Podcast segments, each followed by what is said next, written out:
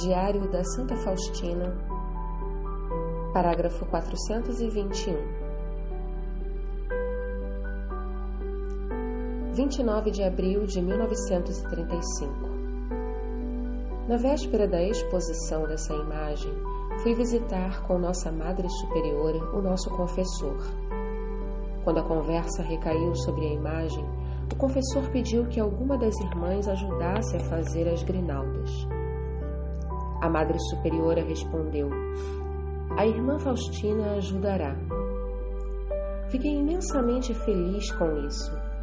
Quando voltamos para casa, comecei logo a preparar ramos verdes e a juntá-los, com a ajuda de uma das educandas.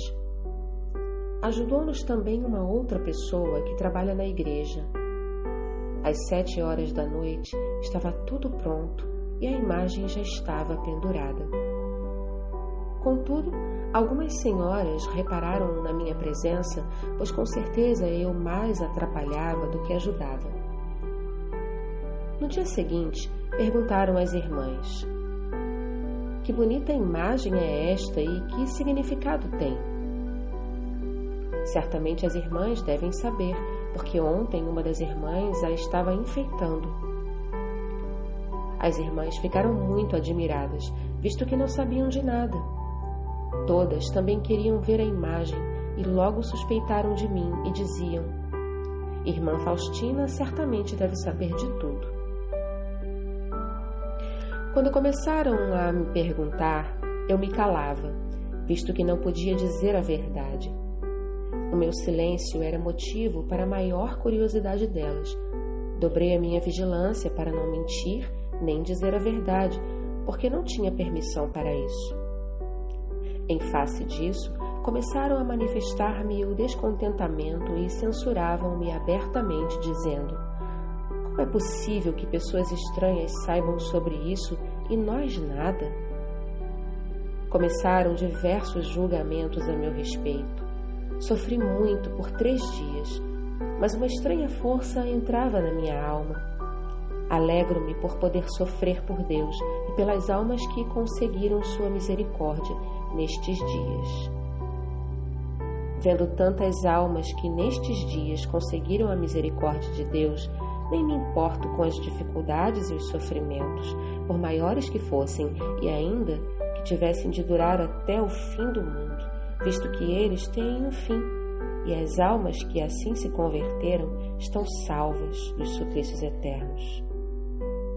Senti uma grande alegria vendo outros voltando à fonte da felicidade, ao seio da misericórdia de Deus. Ao considerar o trabalho e a dedicação do padre Doutor Sopoco nesta questão, eu admirava a sua paciência e humildade. Tudo isso custava muito, não apenas dificuldades e diversos sabores, mas também muito dinheiro, e, no entanto, o padre Dr. Sopoco fez todos os gastos. Noto que a providência divina preparou-o para cumprir esta obra da misericórdia antes que eu pedisse isso a Deus. Oh, como são admiráveis os vossos caminhos, ó oh, meu Deus, e como são felizes as almas que seguem o chamado da graça de Deus. Por tudo, a minha alma louva ao Senhor e glorifica a sua misericórdia, porque sua bondade não tem fim. Tudo passará, mas a sua misericórdia não terá limites nem fim. E embora a maldade tenha sua medida, na misericórdia não há medida. Ó oh, meu Deus, até nos castigos que infligis à terra, eu reconheço o abismo da vossa misericórdia, porque castigando-nos aqui na terra, livrai-nos do castigo eterno. Alegrai-vos, todas as criaturas, porque estás mais próximas de Deus na sua infinita misericórdia do que o bebê junto ao coração de sua mãe. Ó Deus, sois a própria compaixão mesmo para os maiores pecadores, quando sinceramente fazem penitência.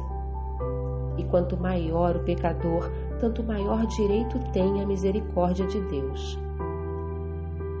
Em certo momento, 12 de abril de 1935, à noite, Mal me tinha deitado na cama, logo adormeci. Mas assim como adormeci, mais depressa ainda fui acordada. Veio visitar-me uma pequena criança e acordou-me. Pelo aspecto, essa criança parecia ter um ano de idade. Admirei-me que falasse tão bonito, pois crianças nessa idade não falam, ou falam muito confusamente. Era indescritivelmente bela, semelhante ao menino Jesus, e disse-me estas palavras: Olha para o céu. E quando olhei, vi estrelas brilhantes e a lua, e então perguntou-me essa criança: Estás vendo a lua e as estrelas? Respondi que estava vendo, e ela me respondeu com estas palavras: Essas estrelas são as almas dos fiéis cristãos, e a lua são as almas religiosas. Repara que grande diferença de luz existe entre a lua e as estrelas. Assim, também no céu há uma grande diferença entre a alma religiosa e a de um fiel cristão. E disse-me mais: a verdadeira grandeza está no amor a Deus e na humildade. Então vi uma certa alma que se separou do corpo em terríveis tormentos. Ó oh, Jesus, quando começo a escrever isso, tremo toda, vendo os horrores que testemunham contra essa alma. Vi quando saíam de um abismo lamacento almas de pequenas crianças e de outras maiores, de uns nove anos, eram repugnantes e abomináveis, semelhantes aos mais horríveis monstros, a cadáveres em decomposição. Mas esses defuntos estavam vivos e testemunhavam em voz alta contra essa alma agonizando. E a alma que via agonizando era uma alma cheia de honras e aplausos do mundo, cujo fim não passava de pura vaidade e pecado. Por fim, surgiu uma mulher, como que segurando as lágrimas no seu avental, e que também testemunhava muito contra ele. Ó oh, hora tremenda, na qual somos obrigados a rever todos os nossos atos em toda a nudez e miséria. Não se perde nenhum deles e nos acompanharão fielmente ao juízo de Deus. Não encontro palavras nem comparações para expressar coisas tão terríveis e, embora me pareça que essa alma não está condenada, seus tormentos em nada se diferenciam dos tormentos do inferno. Existe apenas a diferença de que um dia terminarão. Pouco depois, vi novamente aquela criança que me tinha acordado. Era extremamente bela e disse-me estas palavras: A verdadeira grandeza da alma está no amor a Deus e na humildade. Perguntei a essa criança: De onde sabes que a verdadeira grandeza da alma está no amor a Deus e na humildade? Pois só os teólogos conhecem coisas assim e tu nem sequer estudaste o catecismo.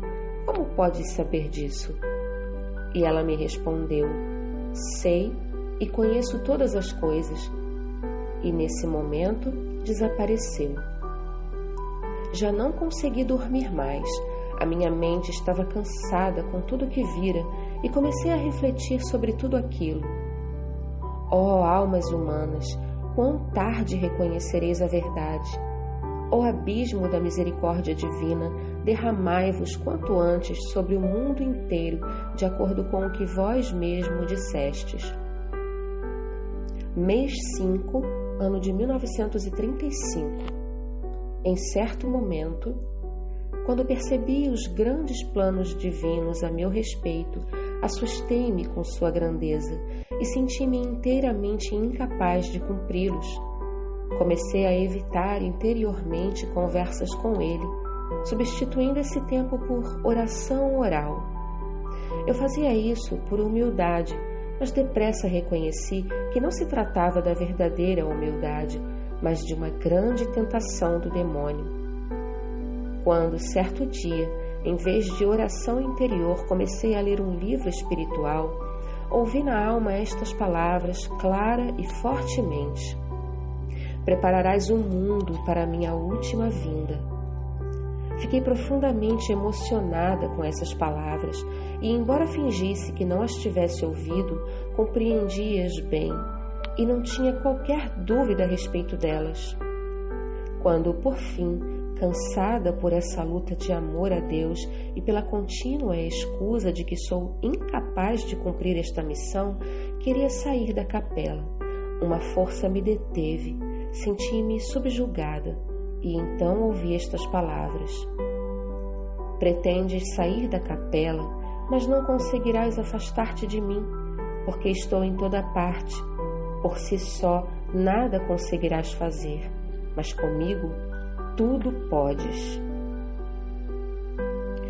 Quando, durante a semana, fui ter com o meu confessor e lhe desvendei o estado de minha alma e, em particular, o fato de estar evitando o diálogo interior com Deus, recebi a resposta de que não devo esquivar-me do diálogo interior com Deus, mas prestar atenção às palavras que me diz. Procedi de acordo com a orientação do confessor e no primeiro encontro com o Senhor caí aos pés de Jesus e com o coração desfeito pedi perdão por tudo. Então Jesus levantou-me do chão colocou-me ao seu lado e permitiu-me encostar a cabeça no seu peito, para que eu pudesse compreender e sentir melhor os desejos do seu dulcíssimo coração. E então Jesus disse-me estas palavras: Minha filha, nada temas, eu estou sempre contigo.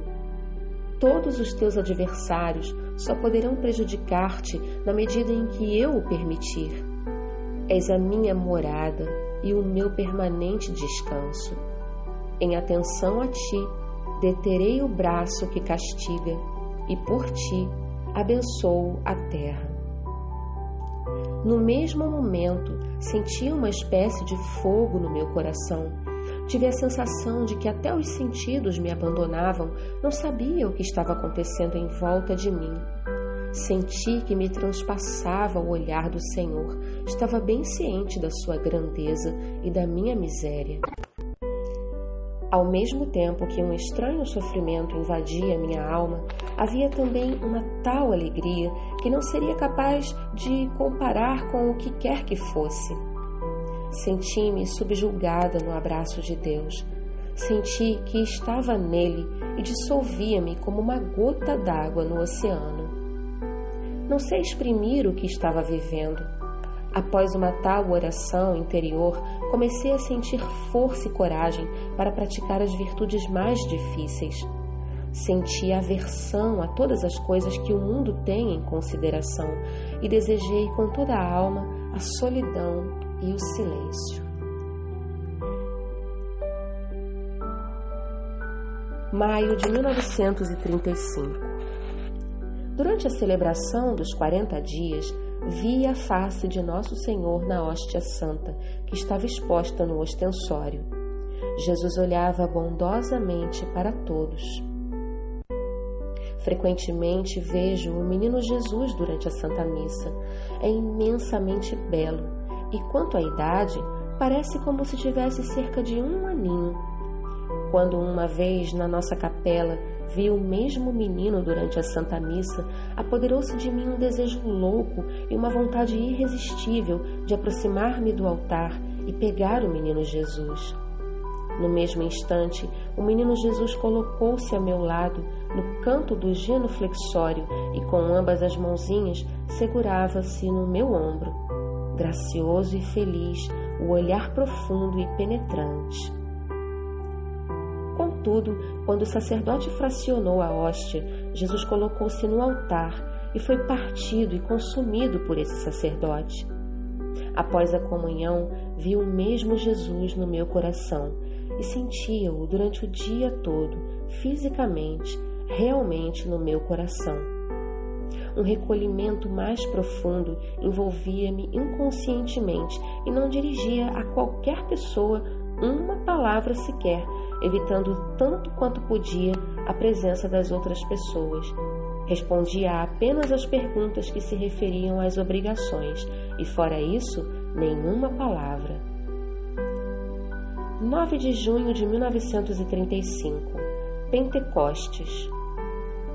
À noite, quando caminhava pelo jardim, ouvi estas palavras: Pedirás com tuas companheiras a misericórdia para ti e para o mundo.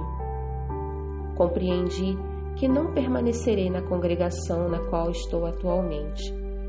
Via claramente que a vontade de Deus a meu respeito era outra. Contudo, escusava-me incessantemente diante de Deus, dizendo que era incapaz de cumprir essa obra. Jesus, vós sabeis muito bem o que eu sou e comecei a enumerar as minhas fraquezas diante do Senhor, procurando desculpar-me para que aceitasse a minha recusa por ser incapaz de cumprir os seus planos. Então ouvi estas palavras: Não tenhas medo, eu mesmo completarei tudo o que te falta. Essas palavras penetraram em mim profundamente e conheci mais ainda a minha miséria. Conheci quanto a palavra do Senhor é viva e penetra profundamente. Compreendi que Deus estava exigindo de mim um tipo de vida mais perfeito, mas sempre me escusava com a minha incapacidade. 29 de junho de 1935.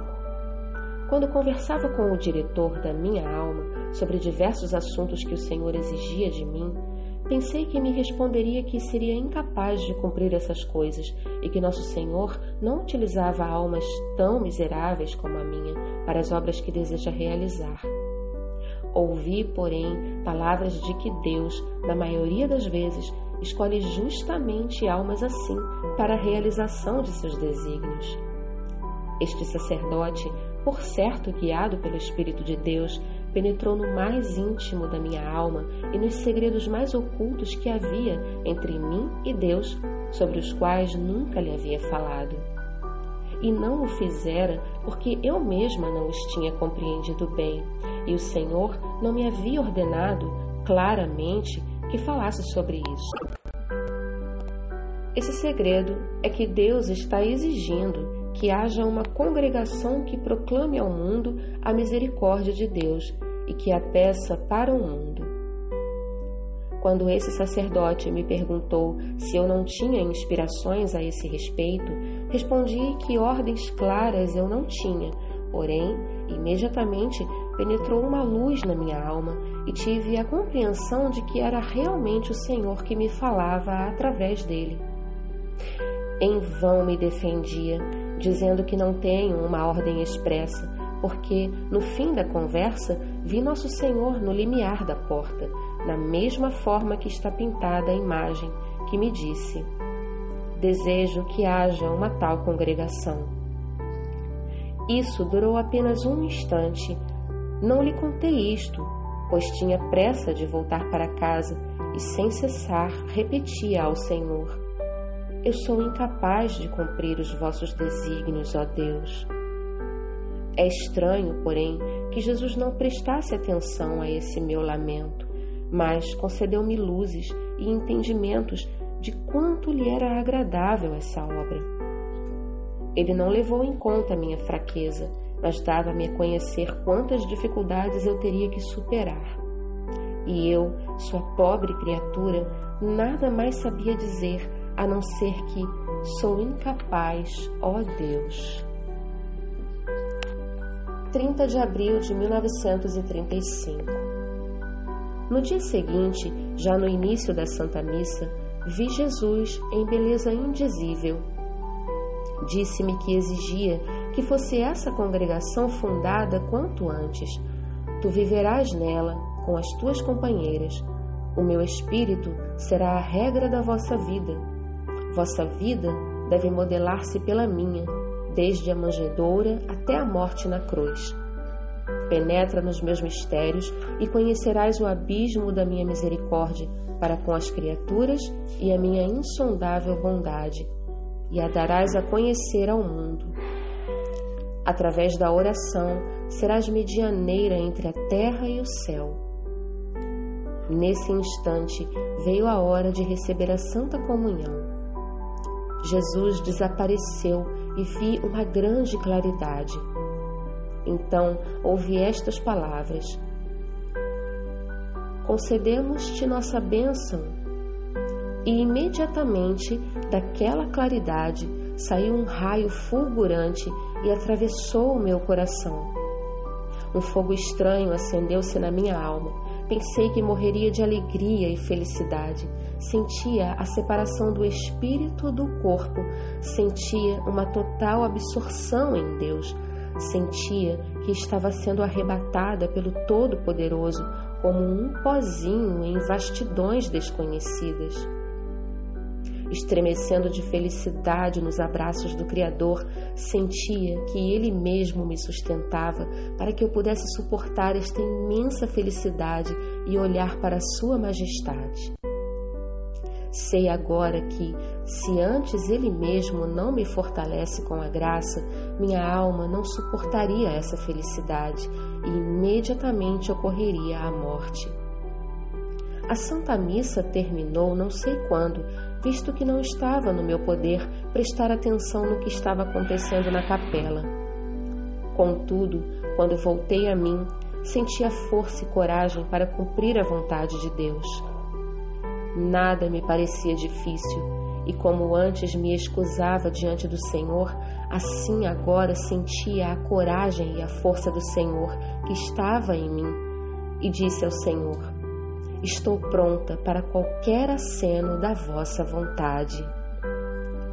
Passei interiormente por tudo que experimentarei no futuro. Ó meu Criador e Senhor, eis aqui todo o meu ser.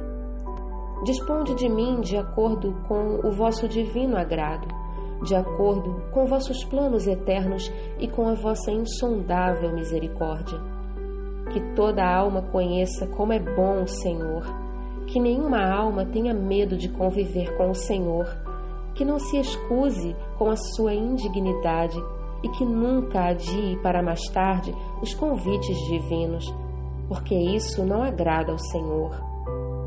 Não há alma mais miserável do que a minha, conforme me conheço verdadeiramente, e admiro-me que a majestade de Deus assim se rebaixe. Ó eternidade, parece-me que és curta demais para glorificar a infinita misericórdia do Senhor.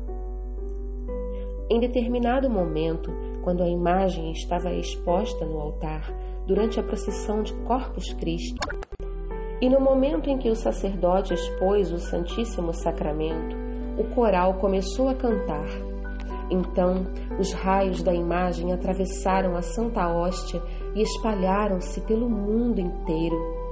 Então ouvi estas palavras: Através de ti, como através dessa hóstia, passarão os raios da misericórdia para o mundo. Após estas palavras, uma profunda alegria penetrou na minha alma. Em determinado momento, quando o meu confessor celebrava a Santa Missa como sempre, vi o menino Jesus no altar, desde o ofertório. Todavia, um pouco antes da elevação, desapareceu dos meus olhos o sacerdote e ficou só Jesus, o qual, quando se aproximou o momento da elevação, tomou a hóstia e o cálice nas suas mãozinhas e levantou-os juntos, olhando para o céu e em seguida vi novamente o meu confessor. E perguntei ao menino Jesus onde é que tinha estado o sacerdote durante aquele tempo, já que eu não o via. Jesus me respondeu: No meu coração. Mas eu nada mais pude compreender dessas palavras de Jesus. Em determinado momento ouvi estas palavras: Desejo que vivas segundo a minha vontade nas mais ocultas profundezas da tua alma. Fiquei refletindo sobre essas palavras que penetraram fundo no meu coração. Nesse dia havia a confissão da comunidade. Quando fui confessar-me, depois de acusar-me dos meus pecados, esse sacerdote repetiu-me essas mesmas palavras que antes me tinha dito o Senhor. O sacerdote disse-me essas profundas palavras de que existem três graus no cumprimento da vontade de Deus. O primeiro é quando a alma cumpre tudo o que está exteriormente determinado pelas ordens e regulamentos, O segundo grau é quando a alma segue as inspirações interiores e as cumpre.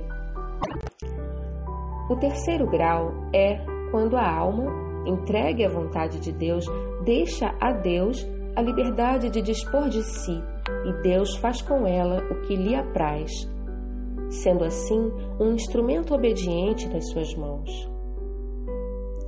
E esse sacerdote me disse que eu me encontrava no segundo grau desse cumprimento à vontade de Deus e, no entanto, devo esforçar-me para atingir o terceiro grau da obediência à vontade de Deus. Essas palavras penetraram profundamente na minha alma.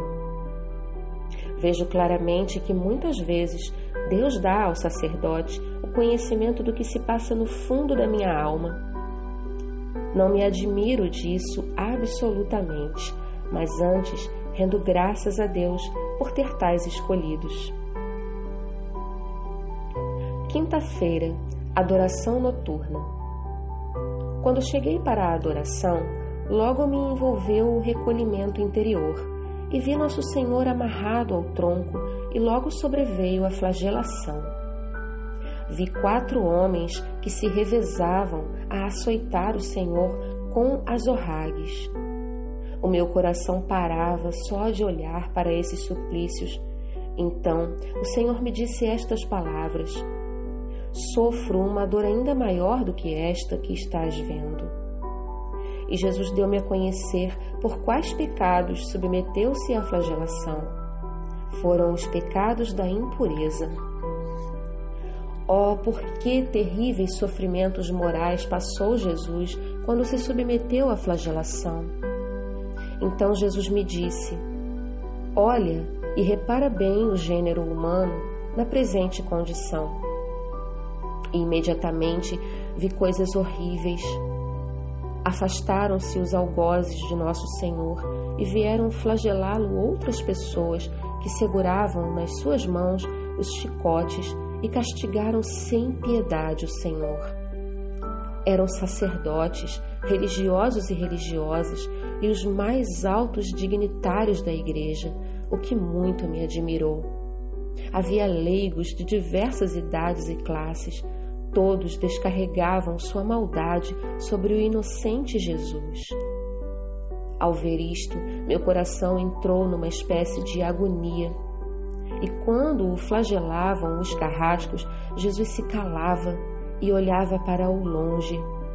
Mas quando o flagelavam essas almas que mencionei acima, Jesus cerrava os olhos e um gemido surdo, mas terrivelmente doloroso, escapava-lhe do coração. E o Senhor deu-me a conhecer detalhadamente a gravidade da maldade dessas almas ingratas. Estás vendo? Este é o sofrimento maior que a minha morte.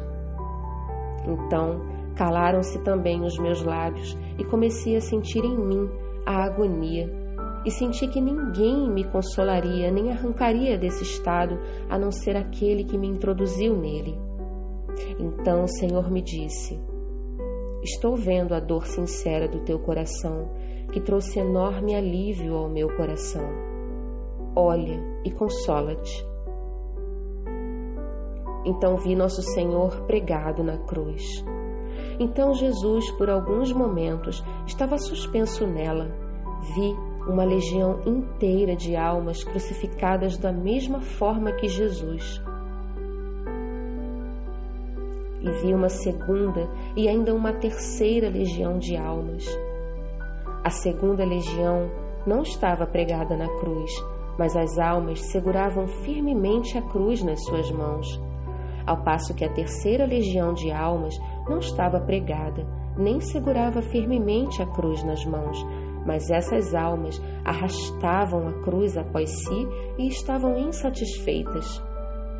Então Jesus me disse: Estás vendo essas almas que são semelhantes a mim em sofrimentos e desprezo? Elas serão também semelhantes a mim na glória. E as que foram menos parecidas comigo no sofrimento e no desprezo essas também terão menos semelhança comigo na glória.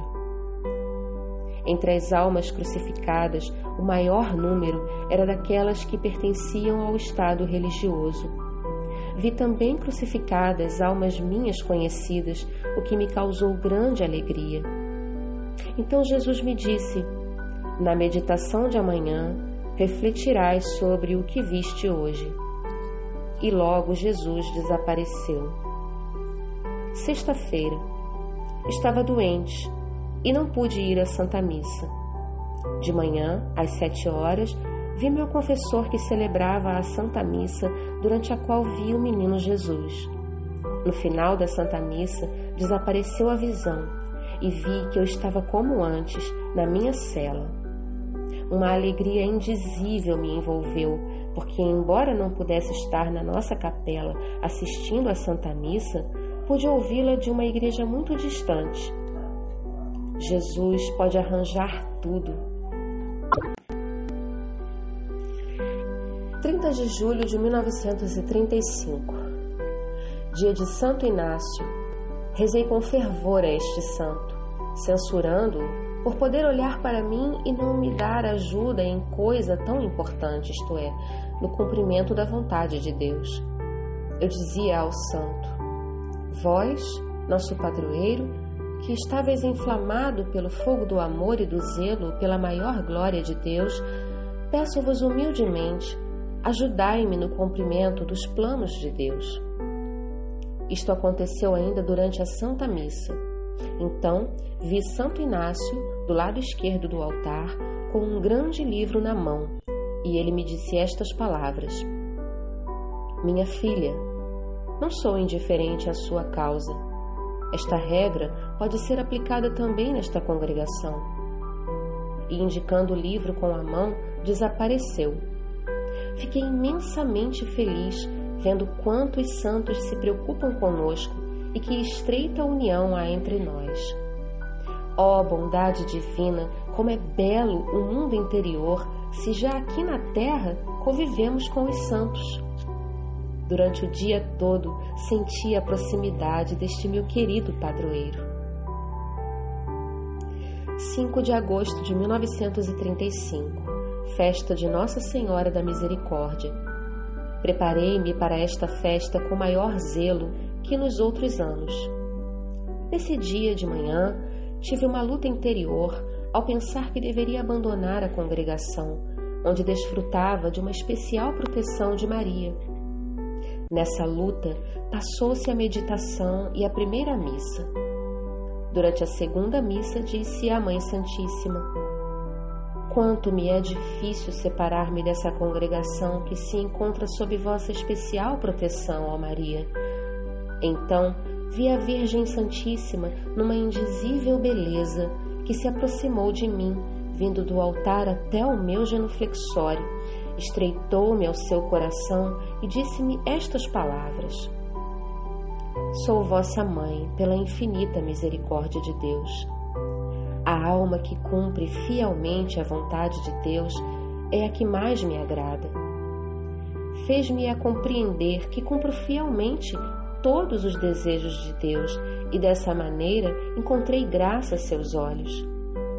Sê corajosa, não tenhas medo de dificuldades ilusórias, mas fixa teu olhar na paixão do meu filho, e dessa maneira vencerás.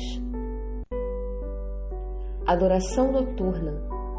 Sofria muito e parecia-me que não era capaz de ir à adoração.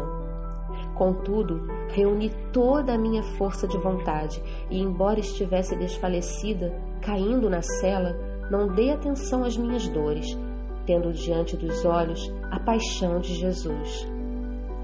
Quando cheguei à capela, senti uma compreensão interior daquela grande promessa que Deus nos prepara não somente pelas boas ações, mas também pelo sincero desejo de realizá-las. Que grande graça de Deus esta! Oh, como é doce fatigar-se por Deus e pelas almas! Não quero descanso na luta, mas lutarei até o último suspiro da vida pela glória do meu Rei e Senhor. Não deporei a espada até que me chame diante de seu trono. Não tenho medo dos golpes, porque Deus é o meu escudo. O inimigo é que deve ter medo de nós e não nós do inimigo. O demônio vence apenas os orgulhosos e medrosos, porque os humildes são fortes. Nada perturbará nem intimidará a alma humilde. Levantei voo para a própria fornalha do sol e nada conseguirá abaixá-lo. O amor não se deixa aprisionar, é livre como um rei, e é ele que atinge Deus. Em determinado momento, após a comunhão, ouvi estas palavras: Tu és nossa morada. Nesse instante, senti na alma a presença da Santíssima Trindade, do Pai, do Filho e do Espírito Santo. Sentia-me santuário de Deus. Senti que sou filha do Pai. Não sei explicar tudo, embora o Espírito o compreenda bem. Ó oh, bondade infinita, como vos rebaixais até a miserável criatura. Se as almas quisessem se recolher, Deus logo lhes falaria, porque a distração abafa a palavra do Senhor. Em determinado momento, o Senhor me disse: Por que tens medo e tremes quando estás unida comigo? Não me agrada a alma quando se entrega a vãos temores. Quem ousaria tocar-te quando estás comigo? A alma que mais me agrada é aquela que crê firmemente na minha bondade e tem plena confiança em mim. Concedo-lhe a minha confiança e dou-lhe tudo o que me pede. Uma vez o Senhor me disse: Minha filha, toma as graças que os homens desprezam, toma quantas conseguires carregar Nesse momento, minha alma foi inundada pelo amor de Deus. Senti que estava tão intimamente ligada ao Senhor que não posso encontrar palavras para definir bem essa união.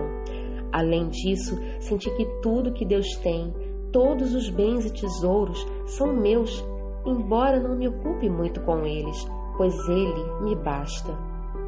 Nele vejo tudo, fora dele, nada. Não busco a felicidade fora do meu interior em que permanece Deus. Alegro-me com Deus no meu próprio interior, onde permaneço com Ele continuamente, onde está o meu maior convívio com Ele, onde permaneço com Ele em segurança, onde não me atinge o olhar humano.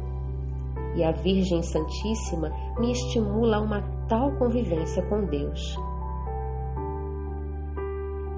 Quando me atinge algum sofrimento, ele já agora não me causa amargura e nem os grandes consolos me entusiasmam. Em mim reina a paz e o equilíbrio espiritual que decorre do conhecimento da verdade. Não importa que eu viva cercada de corações mal dispostos para comigo, se tenho a plenitude da felicidade no meu próprio coração. E de que me servirá a benevolência dos corações dos outros se não possuir a Deus no meu próprio interior? Quando tenho Deus no meu próprio interior, quem pode prejudicar-me? Vilna, 12 de agosto de 1935. Retiro de três dias. À noite do dia anterior do retiro, nos pontos de meditação, ouvi estas palavras. Neste retiro, falar-te-ei pela boca desse sacerdote, para te certificar e fortalecer a respeito da verdade das minhas palavras, que estou pronunciando no fundo da tua alma. Embora este retiro seja realizado para todas as irmãs, por ti tenho especial consideração, para te fortalecer e te fazer intrépida diante de todas as adversidades que te esperam, e por isso ouve as palavras do sacerdote com diligência e reflete sobre elas no fundo da tua alma. Oh, como me admirei quando verifiquei que tudo que o sacerdote dizia sobre a união com Deus e sobre os obstáculos a essa estreita união, eu já tinha experimentado literalmente na alma e ouvido do próprio Jesus que me fala no fundo da alma. A perfeição consiste nessa estreita união com Deus. Na meditação das dez horas, o Padre falou sobre a misericórdia divina e sobre a bondade de Deus para conosco. Dizia que, quando passamos em revista a história da humanidade, vemos a cada passo essa grande bondade de Deus. Todos os atributos de Deus, tais como onipotência, sabedoria, procuram revelar-nos esse atributo máximo, isto é, a bondade de Deus. A bondade de Deus é o maior atributo de Deus. Muitas almas que buscam a perfeição não conhecem, no entanto, essa grande bondade de Deus. Tudo o que o Padre falou nessa meditação sobre a bondade de Deus foi justamente o mesmo que me disse Jesus a propósito do que se relaciona estreitamente com a festa da misericórdia. Agora realmente compreendi claramente o que o Senhor me prometeu e de nada mais tenho dúvida, pois a palavra de Deus é clara e distinta. Durante toda essa meditação, vi no altar Nosso Senhor, vestido de branco, e nas suas mãos segurava este caderno em que estou escrevendo. Durante toda essa meditação, Jesus virava as páginas do caderno e calava-se. Contudo, o meu coração não conseguia suportar o fogo que se acendeu na minha alma. Apesar do esforço e da vontade para me dominar e não dar a conhecer aos presentes o que se estava passando no meu íntimo, no final da meditação senti que havia perdido completamente o domínio de mim mesma. Então Jesus me disse: Não escreveste neste caderno tudo sobre a minha bondade para com os homens. Desejo que nada omitas. Desejo que o teu coração se confirme numa total paz. Ó oh, Jesus, o meu coração para de bater quando reflito sobre tudo que fazeis por mim. Admiro-vos, Senhor, por vos rebaixardes tanto até a minha miserável alma.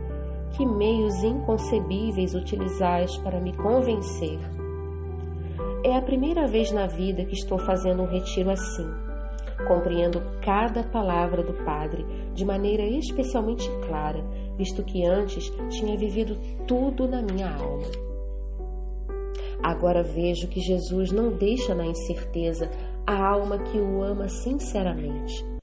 Jesus deseja que a alma que com ele convive estreitamente esteja repleta de paz, apesar dos sofrimentos e das adversidades. Agora compreendo bem que o que mais une a alma a Deus é a renúncia de si mesma, ou seja, a conformidade da nossa vontade com a vontade de Deus. É isso que torna a alma verdadeiramente livre e possibilita um profundo recolhimento do espírito.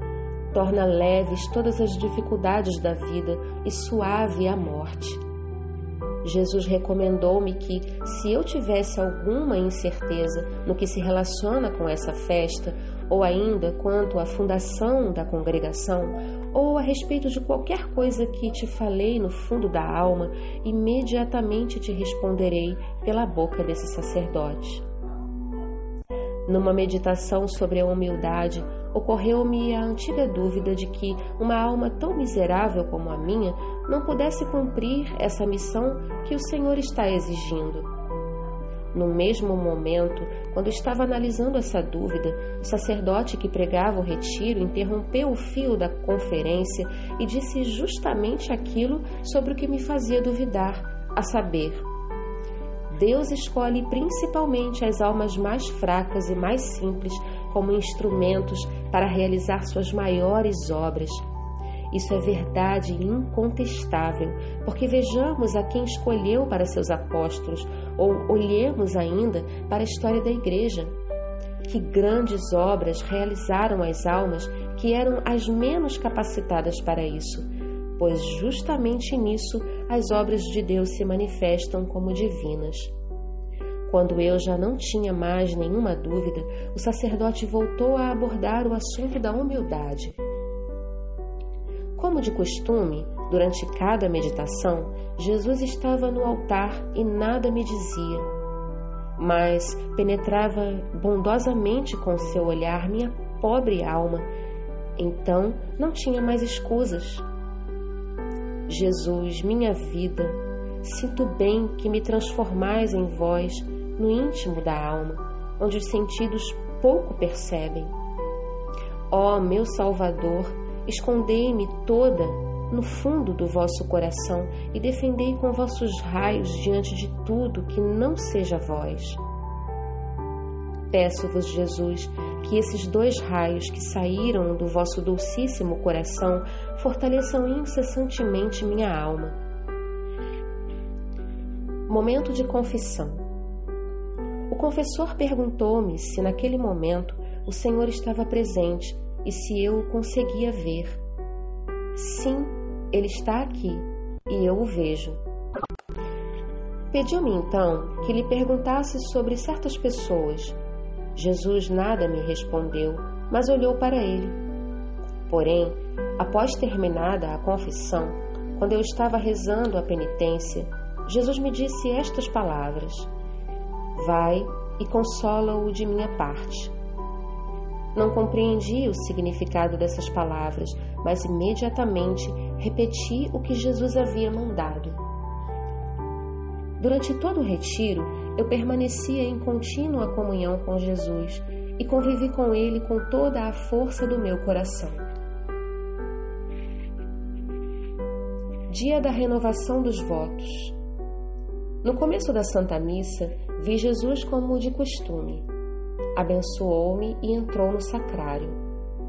Então vi Nossa Senhora vestida de branco, com um manto azul, de cabeça descoberta.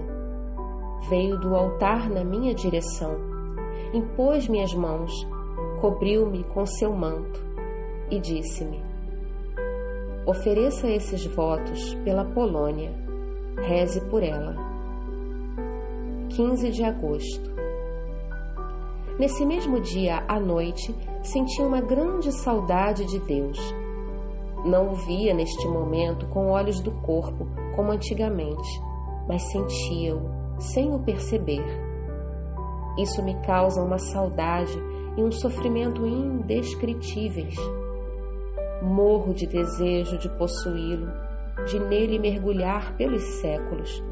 O meu espírito tende a ele com toda a força e não há nada no mundo que possa consolar-me. Ó oh, amor eterno, agora compreendo em que estreita convivência o meu coração esteve convosco. O que é que me poderá satisfazer no céu ou na terra, a não ser vós, ó meu Deus, em quem mergulhou a minha alma?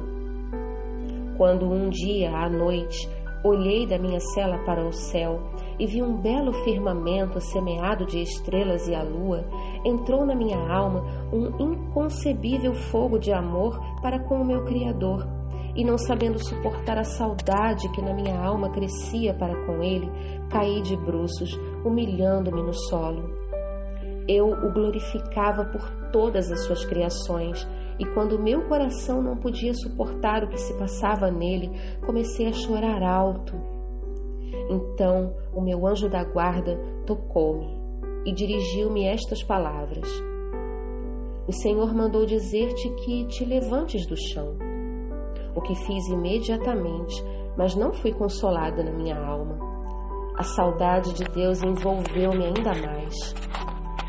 Certo dia, quando eu estava na adoração e o meu espírito estava como que agonizando por ele, e eu não conseguia segurar as lágrimas, vi um espírito de grande pobreza que me disse estas palavras: Não chores, diz o Senhor. A seguir perguntei: Quem és tu? E ele me respondeu: Sou um dos sete espíritos que permanecem dia e noite diante do trono de Deus e glorificam-no sem cessar. Todavia, esse espírito não apaziguou a minha saudade, mas despertou em mim uma saudade de Deus ainda maior. Este espírito é muito belo e a sua beleza provém da estreita união com Deus. Este espírito não me abandona por um momento sequer, acompanha-me por toda a parte. No dia seguinte, durante a Santa Missa, antes da elevação, esse espírito começou a cantar estas palavras: Santo, Santo, Santo, e sua voz era como a voz de milhares. É impossível descrevê-lo. Então o meu espírito foi unido a Deus. Imediatamente vi a inconcebível grandeza e santidade de Deus e, ao mesmo tempo, conheci o nada que sou por mim mesmo. Reconheci mais distintamente que das outras vezes as três pessoas divinas, o Pai, o Filho e o Espírito Santo. Mas é uma só essência, igualdade e majestade. E embora minha alma conviva com os três e tão bem a compreenda, não consigo expressá-lo com palavras. Todo aquele que está unido com uma dessas três pessoas está por isso mesmo unido com toda a Santíssima Trindade, visto que sua unidade é indivisível. Essa visão, ou antes, este conhecimento inundou a minha alma de uma felicidade inconcebível, porque Deus é tão grande. O que acabo de descrever não vi com os olhos, como antigamente, mas de maneira puramente interior, de forma puramente espiritual e independente dos sentidos. Isso durou até o final da Santa Missa. Agora, isso acontece comigo com frequência, não apenas na capela, mas também no trabalho e nas horas em que menos o espero. Quando nosso confessor foi viajar, eu me confessava com o arcebispo. Quando lhe desvendei minha alma, recebi esta resposta: Minha filha, arme-se de muita paciência, porque se essas coisas são de Deus, mais cedo ou mais tarde produzirão seu efeito. E peço-lhe que fique completamente tranquila. Eu a compreendo bem nessas coisas, minha filha, mas quanto a abandonar a congregação e pensar numa outra, peço-lhe que nem o admita em pensamento, porque de outra forma seria uma grave tentação interior. Terminada a confissão, eu disse a Nosso Senhor: Por que mandas que eu faça essas coisas e não me dás a possibilidade de cumpri-las? Então vi Nosso Senhor depois da comunhão na mesma capela onde me tinha confessado, da mesma forma como aparece na imagem. E o Senhor me disse: não te entristeças. Darei a conhecer a ele as coisas que estou exigindo de ti. Quando saímos, o arcebispo estava muito ocupado, mas mandou que voltássemos e esperássemos um momento. Quando entramos de novo na capelinha, ouvi na alma estas palavras: Conta o que viste nesta capela. Nesse momento entrou o arcebispo e perguntou se não tínhamos alguma coisa para lhe dizer. Apesar daquela ordem que havia recebido, não podia fazê-lo, porque estava em companhia de uma das irmãs. Mais uma palavra da Santa Confissão. Pedir misericórdia para o mundo é uma grande e bela ideia. A irmã reze muito, pedindo misericórdia para os pecadores, mas deve fazê-lo no seu próprio convento. No dia seguinte, na sexta-feira, 13 de setembro de 1935. À noite, quando me encontrava na minha cela, vi o anjo executor da ira de Deus. Estava vestido de branco, o rosto radiante e uma nuvem a seus pés. Da nuvem saíam trovões e relâmpagos para as suas mãos, e delas só então atingiam a terra. Quando vi esse sinal da ira de Deus que deveria atingir a terra, e especialmente um determinado lugar que não posso mencionar por motivos bem compreensíveis, comecei a pedir ao anjo que se detivesse por alguns momentos, pois o mundo faria penitência. Mas o meu pedido de nada valeu perante a ira de Deus, e foi nesse instante que vi a Santíssima Trindade a grandeza da Sua Majestade transpassou-me profundamente e eu não ousava repetir a minha súplica. Porém, nesse mesmo momento, senti em mim a força da graça de Jesus que reside na minha alma.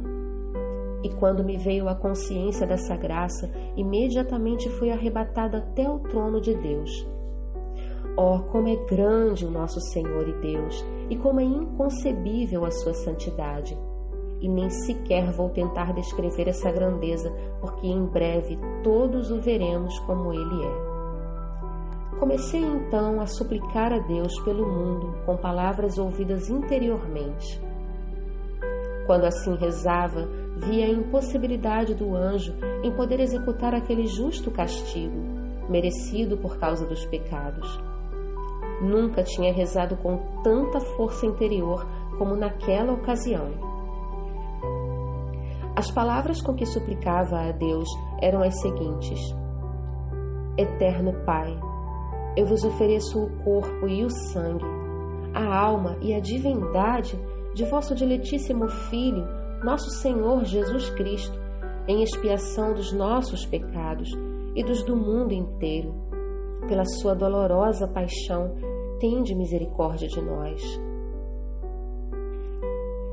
No dia seguinte, pela manhã, quando entrei na nossa capela, ouvi interiormente estas palavras: Toda vez que entrares na capela, reza logo essa oração que te ensinei ontem. Quando rezei essa oração, ouvi na alma estas palavras: Essa oração serve para aplacar a minha ira. Tu a recitarás por nove dias, por meio do terço do rosário, da seguinte maneira: Primeiro dirás o Pai Nosso, a Ave Maria e o Credo.